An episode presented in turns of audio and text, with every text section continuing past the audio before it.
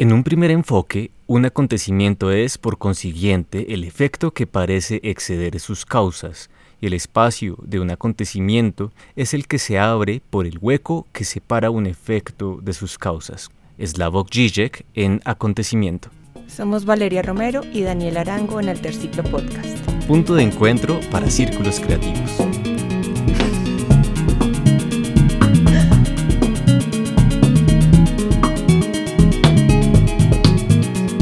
La creación de vínculos entre diferentes campos de estudio tiene muchos más matices de los que sospechamos. ¿Cómo podemos explicarlos y aplicarlos?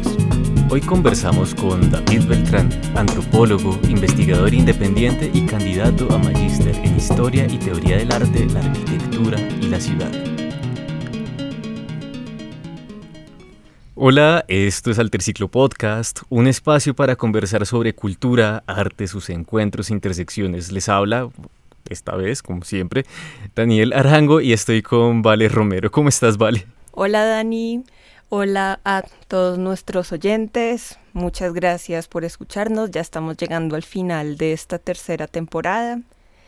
Y bueno, para el tema del que vamos a hablar, como siempre, les recuerdo que de haber referencias, seguramente las tendremos, las podrán consultar en un artículo en alterciclo.com y en nuestro Instagram arroba alterciclo. Hoy está con nosotros David Beltrán. Bienvenido, David, muchas gracias por estar aquí con nosotros. Hola, ¿qué tal? Daniel, Valeria, a todos y todas las que nos escuchan, también un saludo y pues muy agradecido por la invitación. Estamos muy contentos de tenerte aquí y pues bueno, eh, es la primera vez que invitamos a alguien que ha estado directamente involucrado en las ciencias sociales.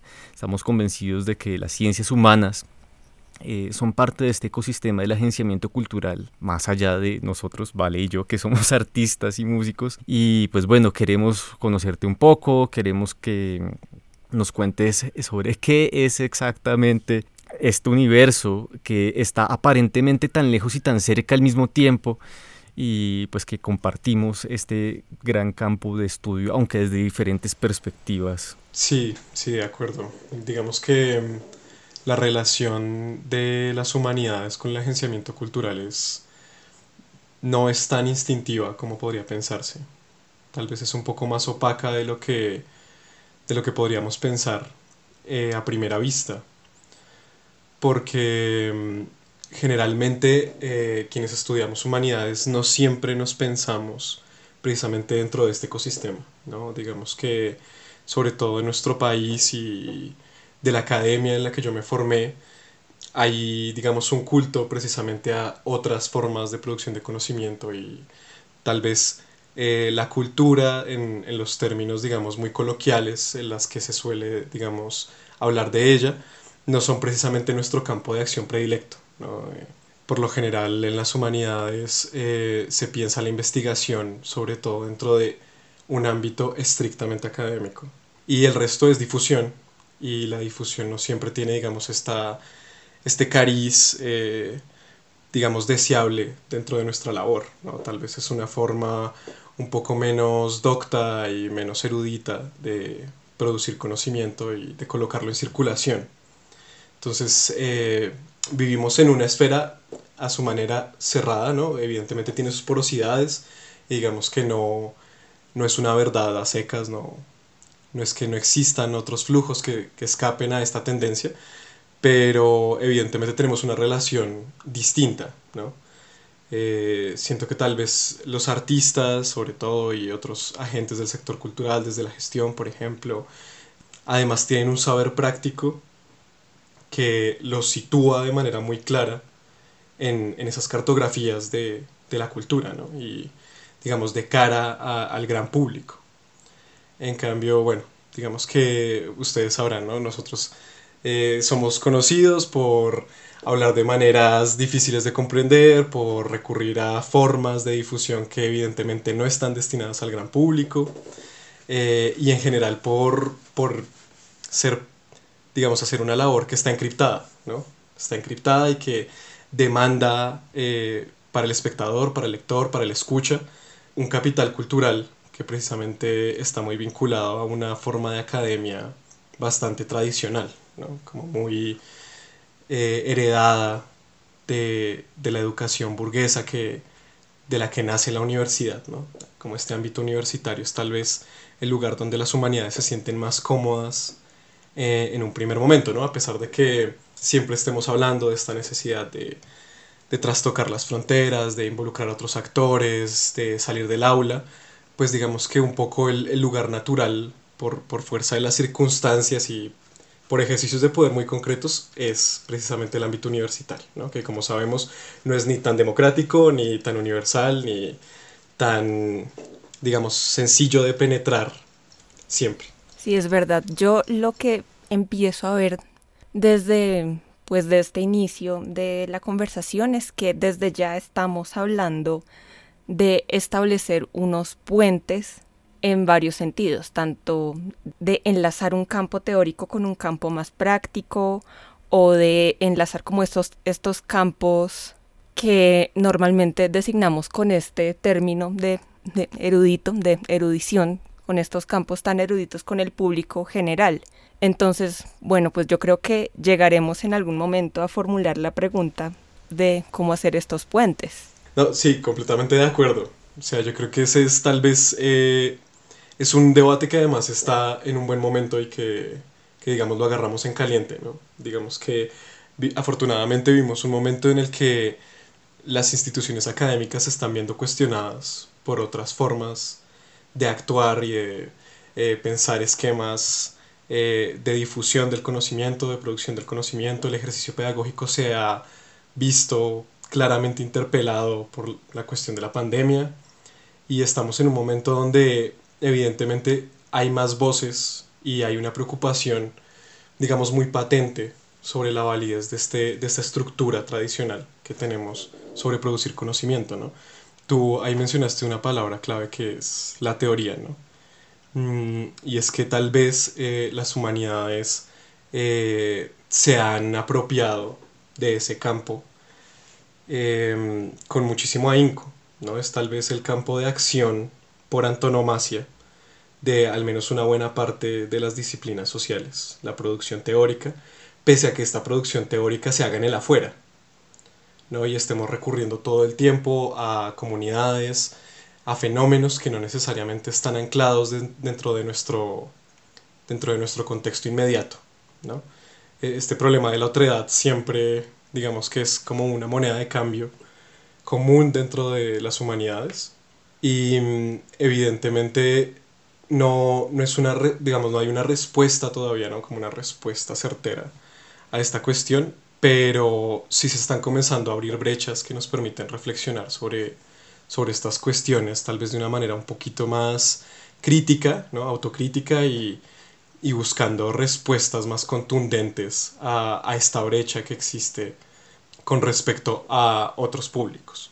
Eh, bueno, digamos que para entrar un poco en materia, pues eh, precisamente yo vengo de, de, una disciplina que está en el limbo, ¿no? es, es una disciplina liminal de cara a esta discusión, es que la antropología siempre ha estado en, en una relación de tensión con la universidad, ¿no? Digamos que evidentemente se puede hacer antropología del ámbito académico y existen estudios muy famosos además sobre las dinámicas internas de, del ámbito académico, pero digamos que siempre ha habido una preocupación por aquello que excede lo familiar, ¿no? La antropología, digamos que en principio, por lo menos en su noción clásica, siempre fue una pregunta sobre lo extraño, ¿no? sobre lo atípico, sobre aquello que está más allá de las fronteras de, de las sociedades y de lo que conocemos eh, en Occidente, ¿no? que es un poco esta deuda colonial que tiene la antropología. Y el arte, curiosamente, es uno de estos espacios de otredad que hay dentro de nuestras sociedades y que se ha convertido en un, en un campo de interés sobre el que se recurre y se vuelve, se vuelve continuamente, ¿no? Lo visitamos permanentemente porque precisamente los artistas y el, el, campo de la producción creativa en Occidente pues siempre ha suscitado muchísimo interés.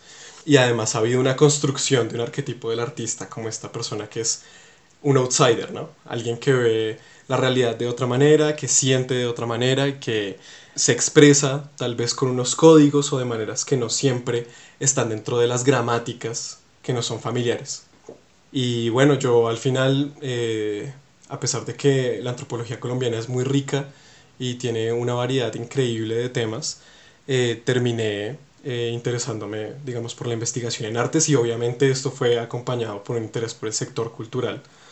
Mm, en el que en realidad estoy dando mis primeros pasos, ¿no? Digamos que de todas formas el sector cultural es un significante un poco nebuloso, pero bueno, digamos que me he conectado con estos circuitos de circulación de obra, de circulación de crítica cultural, de circulación, eh, pues sí, como de todas estas apuestas que exceden, digamos, lo que, lo que yo conocía y a lo que, digamos, a mis materiales de trabajo usuales, ¿no? Bueno, antes de, de, de comenzar a grabar, justamente estábamos hablando de esto, ¿no? Como de que, de que la cuestión de, de ser un antropólogo que se interesa por el arte eh, no es tan común, ¿no? Digamos que la antropología y en general las humanidades siempre han tenido vínculos muy fuertes con la producción artística. Eh, ahora tenemos un montón de producción teórica que está pensando con los artistas. ¿no? Tenemos ejercicios de coautoría, eh, hay autores que se remiten continuamente a obras, a trayectorias artísticas, que están pensando este problema, digamos, a partir de otros registros, de otros archivos.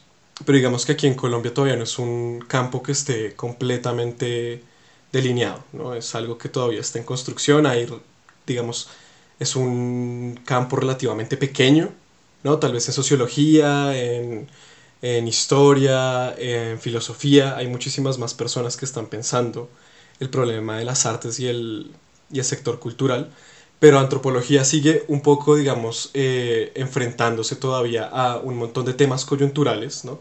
que son muy urgentes y que parece que no dan tiempo para reflexionar sobre estas otras cosas.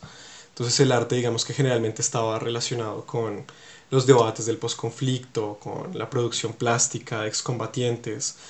Mm, pero digamos que el arte era un campo al que se recurría sobre todo en términos de ilustración de ciertas problemáticas o ciertos fenómenos. No, no digamos eh, todavía esta academia que esté digamos comprometida con dejarse contaminar por la obra, por dejarse contaminar, eh, bueno, por, por esta increíble gama de, manifestaciones que, hay ahora, ¿no? que no es simplemente, digamos, el arte con una mayúscula, sino pensar la cultura popular, ¿no? también, digamos, en estos términos de imagen, de sonido, de composición, eh, que tal vez son categorías un poco clásicas, pero, pero que evidentemente abren otras preguntas, ¿no? Eso todavía no se ha consolidado tanto y yo creo que eso es precisamente lo que le da potencia a, digamos, al, tipo de investigación en la que me he embarcado últimamente, ¿no? Que no hay todavía estos, estos puntos de anclaje fuertes a los que haya que rendirles un poco cuentas sobre la manera en la que estamos pensando y, abordando estas cosas. Yo a veces me quedo, cuando, cuando hablo con las personas, hay palabras que me quedan flotando en la cabeza eh, porque definen como mi estado emocional y mi estado mental. A veces eh, creo que a, nosotros como artistas nos cuesta un poco eh, diferenciar un poco precisamente cuál es la labor de un antropólogo, la labor de un sociólogo, la labor de un filósofo. Para nosotros eh, este campo se vuelve a sí mismo nebuloso, que es la palabra que he tenido como rondando en la cabeza. Porque además nosotros estamos constantemente alimentados de textos teóricos y para uno finalmente lo prácticamente, bueno, no, no digo que sea el caso como genérico, pero pues es bastante común que a uno básicamente no le importe si es un filósofo, incluso que no sepa distinguir de un filósofo, de un antropólogo, de un sociólogo, de un psicoanalista o de un eh, psicólogo de una rama más eh, clínica, no sé, etcétera. Em, brevemente cómo son las relaciones de estas ramas de las ciencias sociales con el arte, como para poder también nosotros tener una herramienta para poder eh, distinguir tal vez eh, y adecuarnos un poco mejor a la, información que estamos recibiendo de parte de, de los teóricos y los estudiosos de las ciencias humanas. Bueno, es una pregunta complicada porque afortunadamente vivimos en un, en un tiempo en el que las, las fronteras disciplinares se han hecho eh, bien, bien difíciles de, de asir, ¿no? Digamos que em, además es un debate epistemológico que nos supera, ¿no? Todavía no está bien determinado dónde comienza la antropología y la sociología, que tal vez es el, el debate clásico ¿no? en ciencias sociales. Em, pero evidentemente sí hay diferencias de enfoque importantes. ¿no? Digamos que tendríamos que remitirnos tal vez a un, a un momento previo, donde las definiciones eran un poquito más clásicas, más cerradas y evidentemente no estaban tan preocupadas por crear vínculos, sino por perpetuar ciertas formas de hacer academia y por perpetuar, digamos, eh, su estatus dentro de una estructura académica más amplia. ¿no? Digamos que este fue un problema transversal a todo el siglo XIX y parte del siglo XX y es que las disciplinas eh, no tenían un lugar dentro de, la, dentro de la academia por derecho propio. Tenían que demostrar que tenían, digamos, una, un conjunto de fenómenos particulares sobre los que estaban interesados. ¿no? Eh, y eso en esos momentos pues implicaba unas miradas particulares sobre el arte. ¿no? Digamos que el, un caso clásico pues es la relación que hubo entre el psicoanálisis y el arte surrealista. ¿no? Digamos que ese tal vez fue uno de los grandes eh, hitos de la relación entre humanidades y, y artes. ¿no? Pensar el subconsciente a través de la pintura, a través de esta categoría del onírico en la pintura surrealista eh, pero era una pregunta fundamentalmente sobre la muerte, sobre la producción de deseo, sobre este universo de lo inconsciente, sobre cómo se manifiestan las pulsiones en el plano de la práctica. Entonces era una visión psicologicista, ¿no? Y esta sigue muy en, muy en, en boga, ¿no? Todavía tenemos, digamos, esta pregunta por qué le pasa a la mente del artista, ¿no? Y cómo piensa un artista. Por lo general esas preguntas son emitidas sobre todo por un enfoque digamos, eh, que responde al psicoanálisis, a la psicología. Evidentemente estoy haciendo eh, una reducción un poco caricaturesca, ¿no? Pero este era el enfoque clásico. La sociología y la antropología están en una situación más, más eh, difícil de, de definir, porque digamos que precisamente el arte era un, un espacio que no respondía necesariamente a la cotidianidad. ¿no? Era eh, un momento un poco de, de irrupción, de aparición del individuo, donde se estaba conmemorando alguna situación concreta. Entonces, por lo general, la lectura que se hacía, digamos que supeditaba el fenómeno artístico a un montón de variables sociales, ¿no?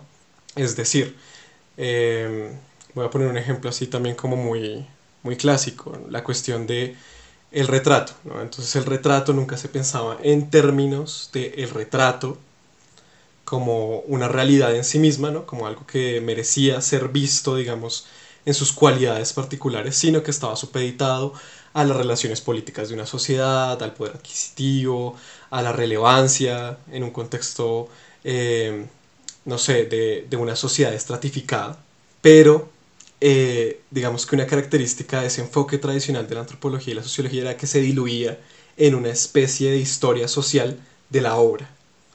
¿no? Entonces la obra aparecía como síntoma, como registro, como archivo, pero no tenía presencia por sí mismo. ¿no? Digamos que el objeto aparecía un poco imbuido en estas relaciones que se consideraban más relevantes dentro de esa mirada digamos, epistemológica que proponían estas disciplinas. ¿no? Entonces tenemos este caso de textos donde nunca aparece una ilustración de la pintura. Eh, donde nunca nos hablan de sus cualidades de color, donde no nos hablan de su estado, donde no nos hablan de inclusive datos básicos, ¿no? que ahora me parecen completamente necesarios, pero que tal vez antes de comenzar a estudiar, digamos formalmente estas, estas cosas, pues no tenía tan presentes como, bueno, ¿y dónde está esta pintura? ¿no?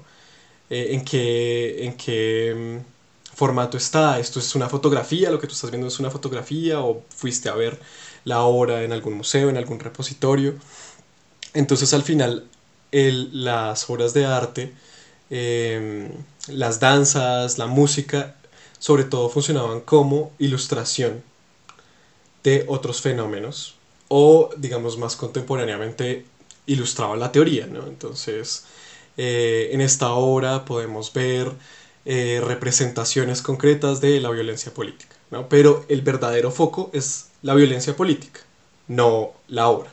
Digamos que la obra en ese sentido aparece huérfana de significado y aparece como desamparada y un elemento que se utiliza de una manera tal vez un poco libre y abusiva dentro de estas formas de producir conocimiento. ¿no? Eh, ese, eso, es como muy sintomático de la forma de, de aproximarse al arte en, en, las humanidades y yo creo que, que sigue siendo algo que, que, ocurre con frecuencia, pero afortunadamente, bueno, cada vez, como les decía hace un momento, se piensa más con la obra, ¿no? Se piensa más con los artistas. Eh, recuerdo que en la conversación previa hablábamos, por ejemplo, de Lilia Clark, que ahora, digamos, es un referente dentro de la producción eh, brasileña, toda esta cuestión del tropo, de la cinta de Moebius, se ha convertido, digamos, en un lugar de encuentro para artistas y para teóricos sociales y estas, estas mismas definiciones, ¿no? que parecen tan cerradas en términos profesionales, comienzan a flaquear. También está Tim Ingold, que es un antropólogo que recientemente abrió posgrados de antropología del diseño, que tiene libros donde se pregunta sobre la arquitectura, se pregunta sobre cuestiones formales clásicas como la línea, el punto, eh, digamos desde una mirada antropológica, pero digamos comenzando a, a desarrollar esta conciencia de que todas estas manifestaciones eh, tienen valor por sí mismas, ¿no? Y que no necesariamente hace falta hacer, digamos, esta construcción sociológica y anteponer una reflexión teórica a las obras, ¿no? Digamos que por fin nos estamos dejando permear por las oportunidades que, que nos brindan las manifestaciones culturales que hemos agrupado bajo este rubro bastante problemático que es el arte, ¿no? Sí, claro. Y también recordando un poco la conversación que tuvimos fuera de micrófono y expandiendo un poco más sobre la inquietud que tenía Dani, recuerdo que también hablábamos como de ciertas disciplinas que estaban como en la mitad de las humanidades y el arte y que también como esa delimitación no está tan clara. Por ejemplo, cuando hablábamos de una maestría de musicología y musicoterapia. Estas son cosas muy diferentes, pero no sé, como que el límite es, es precisamente así, es muy nebuloso, entonces entender la diferencia no es tan claro. Sí, de acuerdo. Eh, digamos que esto, esto nos remite también a, esta cuestión que, que, conversamos brevemente sobre, digamos que en nuestras sociedades todavía está muy vigente esta división, eh, muy judía cristiana, muy semita, entre la práctica, ¿no? Y ciertas labores elevadas, ¿no? digamos, y la, la, labor intelectual como parte de, de, estas cosas que ocurren fuera del campo de lo carnal, de lo mundano, de aquello que se puede contaminar, ¿no? que es escatológico, que nos remite a fluidos, que nos remite al conflicto. Esto ocurre como en el plano de los humanos, ¿no? de los beatos. Es, es un campo, por decirlo de alguna manera, profano. ¿no? Y existe la producción teórica que, digamos, en esta misma, en esta misma concepción eh, binaria, implica un ejercicio que se realiza en conexión con lo divino, ¿no? En conexión con el verdadero significado de las cosas. Y digamos que en, la, en la academia esta, esta división, que por lo demás es súper violenta, sigue siendo muy vigente. ¿No? Entonces, ensuciarse las manos, eh, participar, digamos, de los fenómenos, hacerse manifiesto, todavía sigue siendo un punto álgido de las discusiones en, ciencias sociales, ¿no? Y esto se manifiesta en programas pedagógicos, en metodologías, se manifiesta en los pensum de las carreras de humanidades y de artes. Sí, de todas formas a mí me sorprende mucho que la Academia de Artes este sigue siendo una división relativamente sólida. ¿no? Hay gente que se dedica a la producción de obra, que se dedica a la gestión, y hay gente que se dedica a teorizar, que se dedica exclusivamente a pensar problemas que se presentan como más elevados, ¿no? y se presenta de todas formas como una esfera que tiene, digamos que goza de cierta legitimidad que la coloca en una escala de valores tal vez un poco, bueno, en esta escala de valores la coloca en un peldaño superior, ¿no? un poco más arriba. Es una labor un poco más noble. Y, pero digamos que precisamente, mm, digamos, el giro que, que, en el que nos encontramos es una pregunta nuevamente por la práctica, pero ya no por la práctica y la teoría de la práctica, sino por las potencias que implica la práctica. ¿No? Digamos que este ejemplo que cita eh, Valeria es interesante precisamente por eso. Hay, hay una contradicción y hay un montón de, de problemas en pensar en un posgrado de música, eh, de musicología y musicoterapia, ¿no? En primera instancia, son dos campos que no, o sea, que si bien son vecinos y que pueden eh, compartir puntos de interés, pues se han constituido como disciplinas distintas, ¿no? Eh, y yo creo que esta confusión precisamente nos habla sobre cómo las universidades todavía están enfrentándose a este problema, ¿no? Cómo, todavía no, no, contamos con modelos eh, de enseñanza que estén preocupados por dar respuesta a estas contradicciones, ¿no?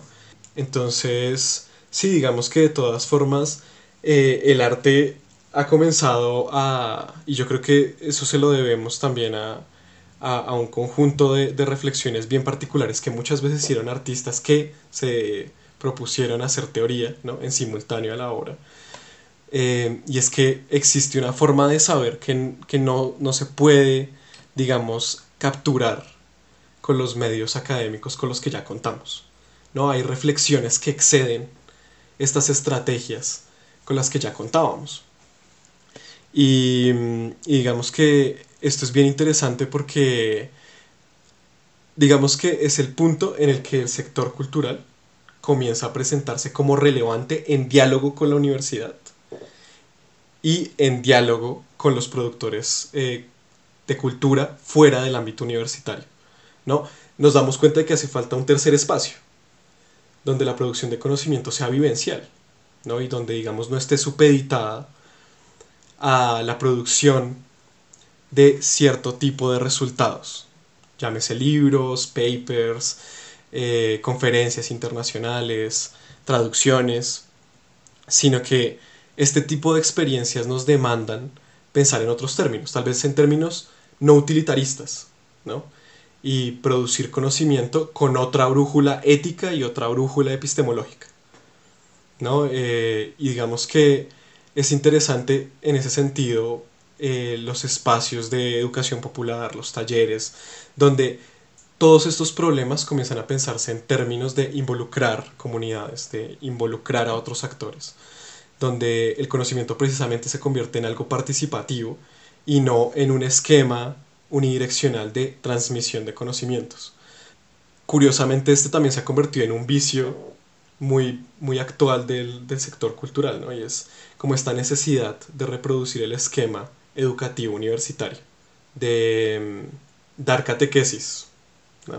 Esta cuestión de enseñarle a la gente un poco en este ejercicio civilizatorio de democratización del conocimiento, pero esta democratización pasa por una visión burguesa de la participación, burguesa de la democracia, en la que la gente puede participar de la producción de conocimiento con una intensidad particular, ¿no? Y digamos, sin necesidad de entrar en confrontación con las estructuras que sustentan los modelos de, de validación del conocimiento y de apropiación del mismo. Entonces, curiosamente el sector cultural, digamos, por lo menos una parte del sector cultural aquí en nuestro país, se ha, digamos, eh, interesado por crear aulas, por crear seminarios, talleres, que son una reproducción miniatura, precarizada, ¿no? muchas veces en una situación de déficit económico importante, de trabajo, eh, digamos que no está regularizado, pues traer este conocimiento que circula dentro de la universidad, pero sin cuestionar el modelo que precisamente es excluyente, ¿no? este modelo eh, que hace que la educación y, digamos la posibilidad de convertirse en un erudito, porque digamos que nuestros, nuestros campos de conocimiento, tanto las artes como las humanidades, están signadas por este horizonte de la erudición, pues comiencen a, a, reproducir estas estructuras, ¿no? Eh, y no, no sean la oportunidad de, de pensar en otras formas de, de experiencia, ¿no? creo que este fue como uno de los temas álgidos en esta primera conversación que tuvimos. Y es que em, el campo cultural tiene esta potencia, ¿no? Tiene esta potencia de, precisamente experimentar con formatos, experimentar con situaciones, de crear acontecimientos, ¿no? Para remitirnos a, a este primer momento del programa, que no necesariamente están amparados por estas coordenadas que, bueno, nosotros como universitarios conocemos muy bien y que las personas que están fuera de estos ámbitos también conocen muy bien, ¿no? Porque son excluidas y digamos que reciben todas las consecuencias de estos efectos perversos que tiene esta, esta segmentación.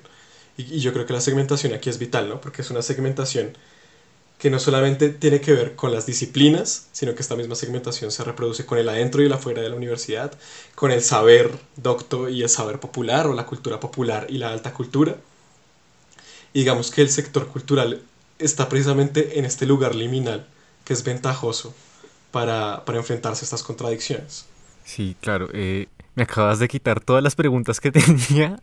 Sin embargo, hay que dejar, pues, incluso hiciste la recapitulación que quería hacer. Entonces, pues bueno, ¿cómo aterrizamos finalmente todos estos conocimientos, todas estas experiencias?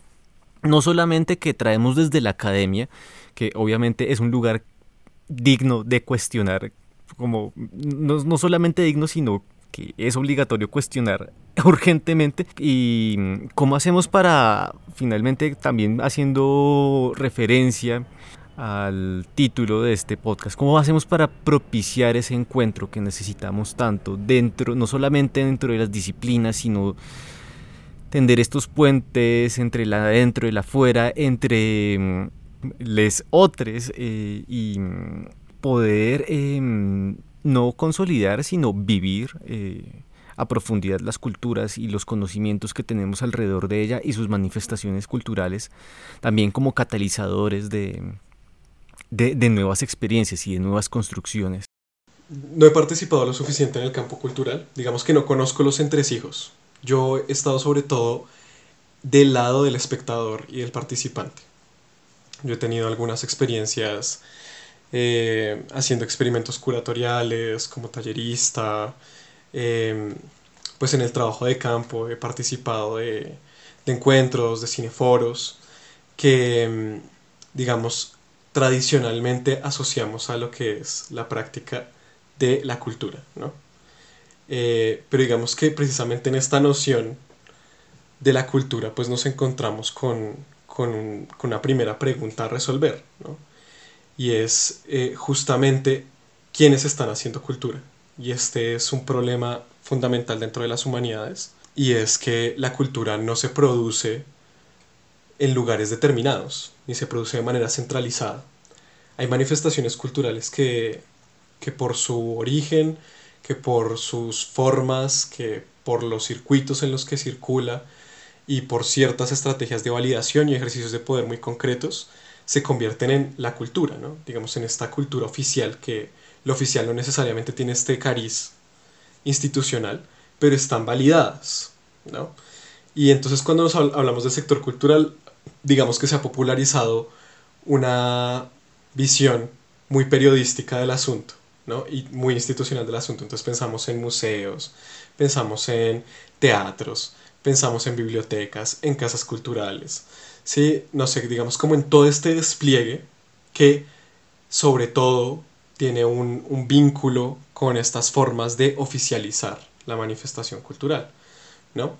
Y, digamos que precisamente a pesar de que se estén comenzando, digamos, cada vez con más frecuencia y afortunadamente a tratar temas difíciles de la realidad nacional, el sector cultural necesita comenzar a pensarse aunque sea desde estos mismos espacios, digamos, hegemónicos de validación de la cultura, como un sector contracultural.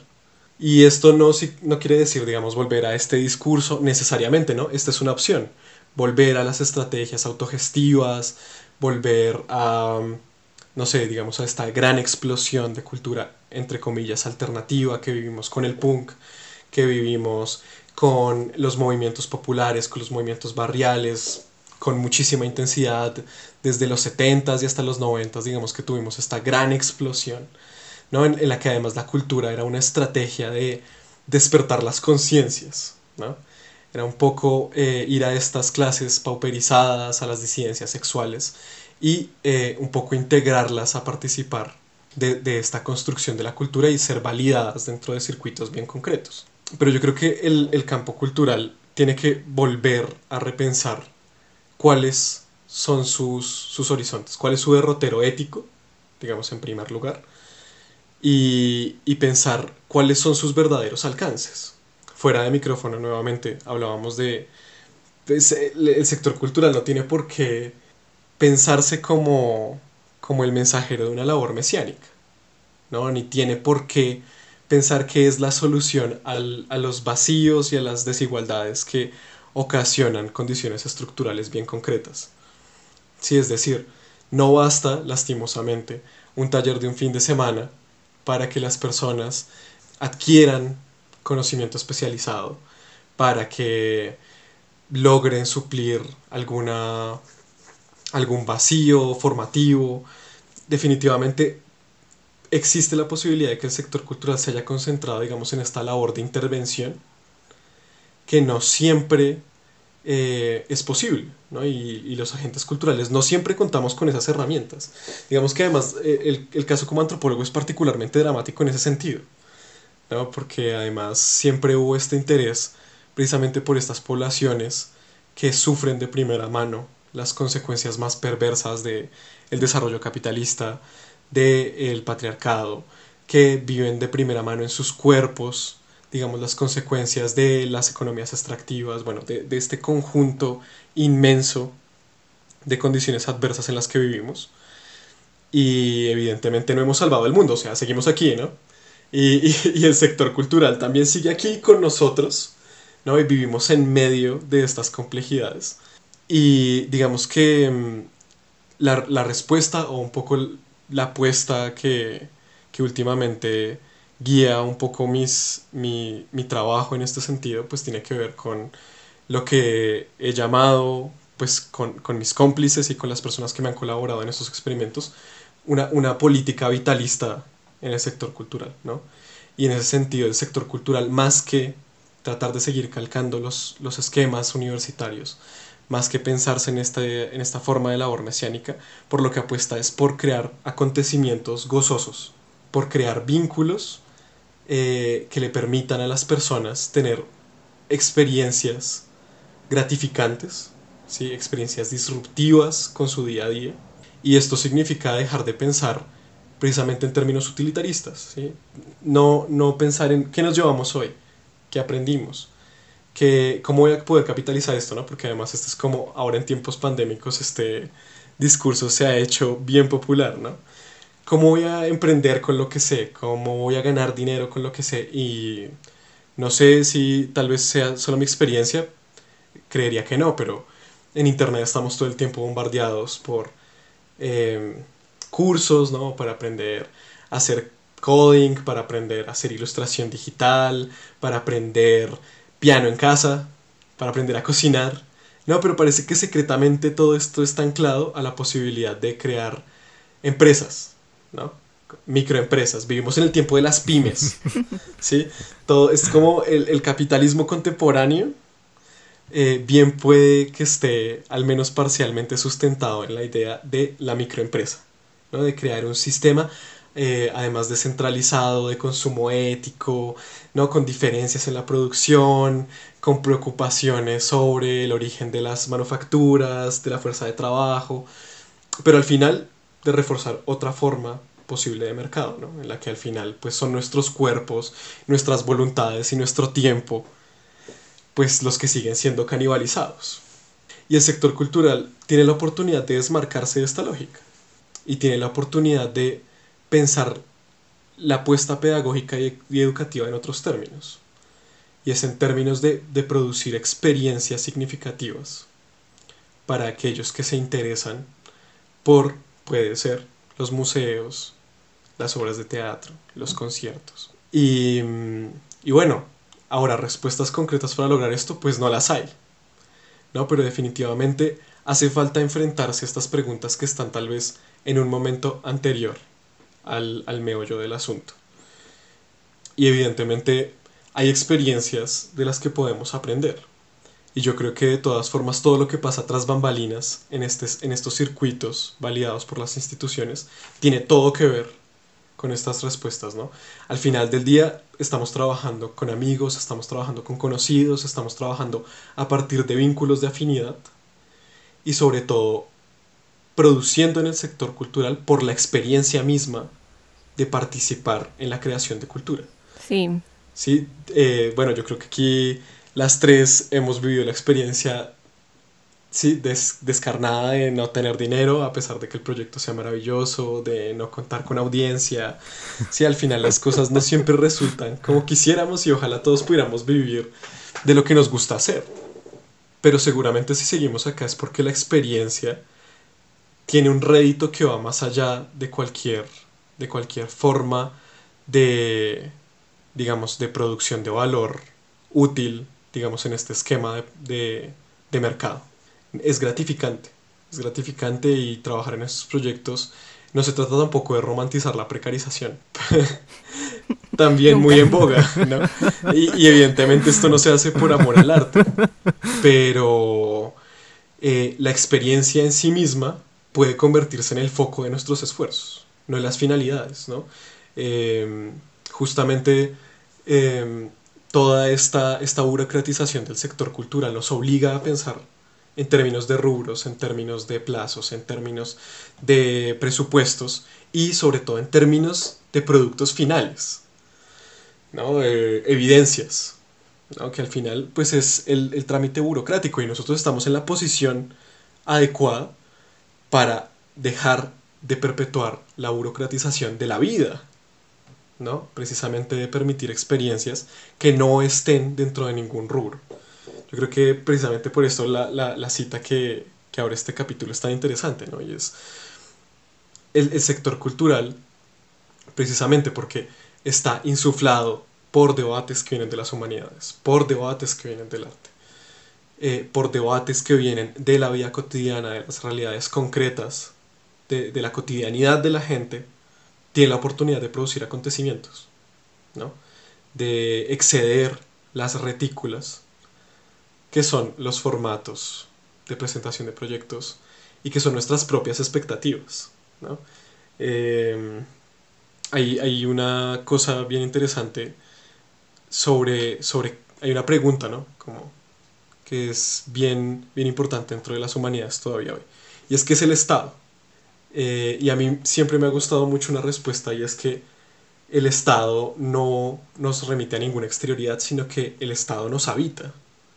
¿sí? Y nos habita en esta faceta desagradable, en esta faceta en la que nos convertimos en fiscales de la, de la realidad, nos convertimos en burócratas de la realidad, en gestores culturales de la realidad, ¿no? pensando todo un poco en este esquema de trabajo y de, de capitalización de, de, de la totalidad de la experiencia, ¿no? Y tenemos la oportunidad de dejar de hacerlo. Digamos que yo creo que la apuesta va en ese sentido. Y, y las estrategias pues tienen que, que prefigurar este horizonte que nos estamos proponiendo. ¿no? Es decir, dejar de pensar precisamente en estos términos de binaristas de tallerista ¿no? y los asistentes al taller, de la obra y el espectador, ¿no? Como esta experiencia un poco pasiva, que además yo creo que es muy recurrente, por lo menos en mi experiencia como, como asistente, espectador, etc.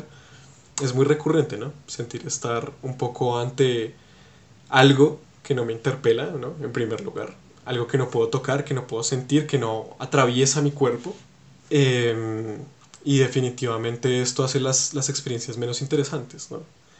Y, muchísimo más fáciles de, de convertir en paisaje, ¿no? que sean poco, poco significativas en el, o sea, ni siquiera en el mediano plazo o en el largo plazo, sino que a mí me pasó un montón de veces, que, no sé, yo les contaba una experiencia de talleres de fotografía análoga, de cocina, en los que, bueno, al final la pregunta que me tenía que hacer era, ¿qué aprendí? Y con qué me voy, ¿no? Pero pensando en estos términos, eh, tal vez muy consciente de que al final no había sido gratificante, ¿no? de que no había sido gozoso compartir con otras personas y que no había participado de la construcción de nada nuevo, ¿no? que no había participado en la construcción de este acontecimiento, sino que reproducía este esquema del alumnado, ¿no? que está ahí a la espera de que se le revele la verdad. Entonces, sí. Sí, es cierto. Sí, estaba pensando en eso y también pensaba que como que esos espacios institucionales también refuerzan eso porque, claro, o sea, desde la salida pedagógica del colegio, que sí que uno va al museo y luego vuelve y es como, mm, dibuja lo que aprendiste, dibuja lo que más te gustó del museo, entonces muchas veces uno tiene como esa, como esa expectativa, como de no puedo tener esta experiencia por el gozo de tenerla, sino me tengo que quedar con algo, tengo que haber aprendido algo, tengo que haber, no sé, tengo que haber salido con una lección fundamental que definirá el curso de mi vida, no sé, cualquier cosa. Sí, de acuerdo. De acuerdo que además yo creo que conecta muy bien con, la cuestión de la economía naranja. Digamos que es importante darnos cuenta de que todas estas estructuras de poder no existen de manera autónoma, sino que se, se manifiestan en situaciones concretas. Y las situaciones concretas son las políticas públicas, las situaciones concretas son espacios arquitectónicos, son directrices para la evaluación de los proyectos. Y la economía naranja, yo creo que es, es uno de estos, de estos grandes monstruos a los que nos enfrentamos ahora mismo. ¿no? Y es que definitivamente es el pináculo de la penetración de esta idea de participación burguesa, de esta idea de democratización del conocimiento, de apoyo a la cultura, que evidentemente es el apoyo a una forma particular de producción de cultura. Es porque, bueno, además yo creo que todos estamos igual de confundidos con, la economía naranja. Definitivamente. Cabe desde Uber hasta los chisgueros, ¿sí? hasta el teatro callejero eh, y la creación de plataformas de domicilios. ¿No? Y es como que de repente el arte aparece un poco subsumido en este nuevo esquema que, comienza a definir quiénes pueden recibir ciertos dineros, quiénes pueden participar, no sé, de entrevistas en grandes medios, qué merece ser visto, ¿no? Y parece que todo lo visible, digamos, se, se reduce a aquello que entra dentro de los lineamientos de la economía naranja. Y es difícil pensar un campo cultural fuera de, estas coordenadas, además porque, o sea, vuelvo sobre el asunto, esto no, se hace por amor al arte y los artistas comen y afortunadamente los antropólogos también comemos, ¿no? Y nos recordamos continuamente nuestra, nuestra cualidad de cuerpo, de cuerpo necesitado de sustento, pero definitivamente esto nos coloca en una posición difícil, ¿no? Contra la espada y la pared. Pero es esto, es lo que decía Daniel anteriormente, no se trata simplemente de, de que la respuesta sea tan sencilla como huir de la universidad o huir de las convocatorias distritales o nacionales, o huir de los estímulos económicos que puedan venir de cualquier otra fuente, sino que se trata precisamente de permanecer en esos pequeños espacios de maniobra, en esos pequeños márgenes de acción que nos permiten las, las complejidades en las que nos encontramos porque no hay una respuesta sencilla, ¿sí? O sea, a mí evidentemente, yo creo que de todas formas estoy cayendo en un cliché bien humanidades, ¿no? es, no, es que es muy complejo y tal, y no tenemos una buena respuesta para esto, pero creo que en este caso es particularmente cierto. No, Donna Haraway tiene esta expresión muy bonita que es permanecer en el problema. Eh, entonces no hay tal cosa como la huida. Yo creo que todos hemos vivido eso, esta experiencia eh, un poco desencantadora de que no podemos huir, ¿no? de que no, no es posible simplemente comenzar de ceros, no hay una tabula rasa ni un punto cero desde el que podamos reconstruir las cosas. Pero afortunadamente sí hay espacio para la contracultura, hay espacio para el contrapoder, hay espacio para comenzar a pensar en términos de, de contradicción, aunque estemos dentro de lo que sea. Y yo creo que eso es, es valioso. Y yo creo que pasa en el campo cultural. Yo creo que hay experiencias muy cercanas y seguramente ustedes conocen personas y seguro que los oyentes y las oyentes también conocen personas que justamente están tratando de sacarle todo el jugo a vivir en medio del problema. Y yo creo que, que ahí comenzaremos a encontrar claves para, para dar respuestas a estas grandes incógnitas. Bueno, y no es que yo quiera oír, aunque sí y no. Bueno, somos contradicciones, nos alimentamos de contradicciones. A mí me encantan las contradicciones y soy una andante, pero ya es hora de huir de este programa porque está muy bueno y necesitamos aterrizar algunas cosas que hemos escuchado como en, en, esta conversación. Entonces, pues me gustaría eh, pues, oír sus reflexiones como finales, igual invitando a todas las personas que estén escuchando este podcast a comentar en redes sociales precisamente sobre todos estos problemas que nos envuelven desde el agenciamiento cultural y pues sobre todo esta economía naranja que es apabullante. Pero, pero bueno, tenemos nuestros apuntes. ¿Cuáles son los de ustedes? Yo sí me quisiera quedar con algo de esto último que estábamos hablando, que es de la importancia de tener experiencias gozosas, que podamos disfrutar la experiencia, que no sea como si solo la pasé bien entonces no sirve porque tengo que haber aprendido algo. Entonces me gustaría quedarme con la importancia de ese factor y pues un poco con la invitación a revisar cómo qué ha pasado ahí, a preguntarnos por cómo podemos hacerlo o si en este momento estamos estamos precisamente pasando por ese momento en, en el que queremos recobrarlo y no sabemos cómo, entonces sí, un poco es la invitación a seguirnos preguntando por eso para poder disfrutar más cualquier experiencia del campo cultural o si somos los que las ofrecemos, pues, cómo podemos asegurar eso en lo que hagamos. Sí, tal vez yo lo que diría es como, siguiendo esto que, comentaba Valeria, es mm, comenzar a pensar el campo cultural en términos de cuidado, ¿no? Que es otra de estas cuestiones que están muy en boga ahora que estamos en pandemia. Y es que el cuidado se nos ha vendido como este conjunto de medidas paliativas ¿no? que tomamos para sobrellevar las adversidades de la precarización de la vida. ¿no? Pero el sector cultural, precisamente eh, pensado en términos de cuidado, implica eso, ¿no? crear experiencias significativas y experiencias gozosas. Yo me he abstenido así fuertemente de no citar nada y de no caer en la ñoñería, pero es, es como el, el momento, ¿no? Y es eh, precisamente, de les decía algo bien bonito eh, que a mí siempre me, me, me, ha resonado mucho y es de pensar el capitalismo como este conjunto de pasiones tristes, ¿no? de, de pasiones que disminuyen nuestra potencia. Y el sector cultural puede ser un lugar en el que comencemos a pensar cómo crear acontecimientos que permitan las potencias alegres ¿no? y que nos permitan crear vínculos en los que estamos auténticamente preocupados por el otro sin, sin tener segundas intenciones, ¿no? sin seguir este esquema extractivista muy propio de la disciplina en la que yo vengo, sino de cuidar las historias de otros, cuidar las experiencias de otros y cuidar la producción de cultura, ¿sí? como asumir que todos estamos produciendo cultura, siempre, y cuidar de esas cosas que tal vez no son espectaculares, que tal vez no se pueden necesariamente y no tienen por qué aspirar a convertirse en arte ni convertirse en la cultura oficial o la cultura validada, pero que evidentemente merecen un lugar ¿no? dentro, de nuestro, dentro de nuestras relaciones cotidianas y que merecen un lugar dentro de las preguntas que existen ahora mismo en el campo cultural.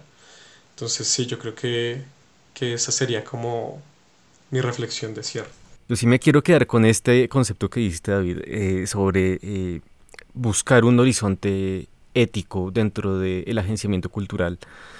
De todas maneras, las acciones importan, las de todos eh, y todas, y todes, por favor. Y mm, la forma en la que estamos vinculándonos puede también determinar y puede llegar a mm, darnos un giro que tal vez no sea constructivo y por lo tanto puede ser poco provechoso desde, o poco adaptativo desde un punto de vista ético.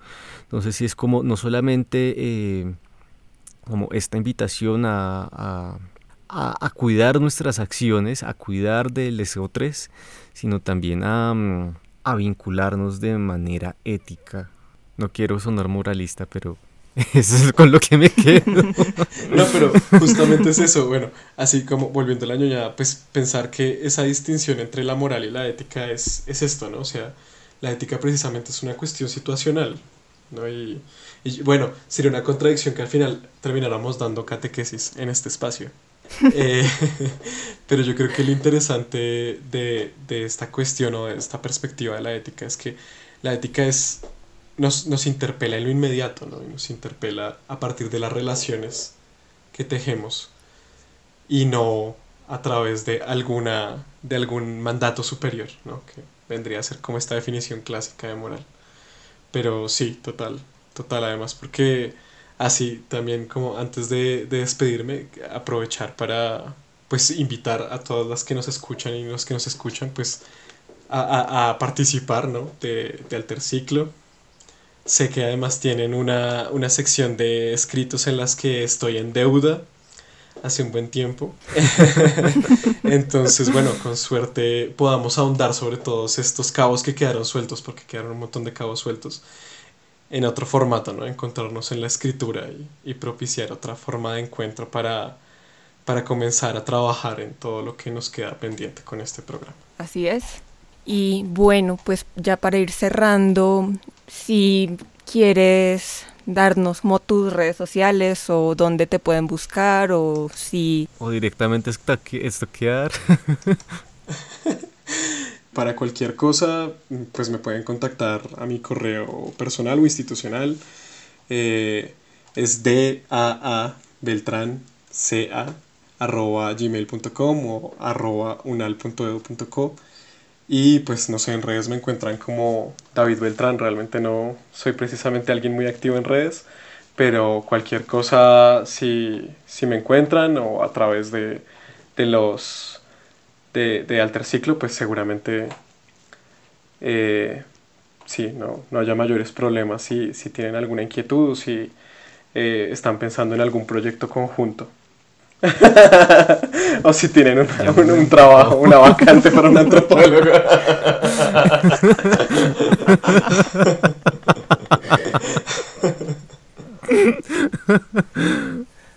No, te agradecemos muchísimo estar aquí con este rato. Muchas gracias. Fue, increíble, aprendimos muchísimo. Y bueno, gracias, Vale. Gracias, gracias a los dos. Sí, no, nuevamente muchas gracias y, y bueno, espero que que podamos seguir pues pensando estas cuestiones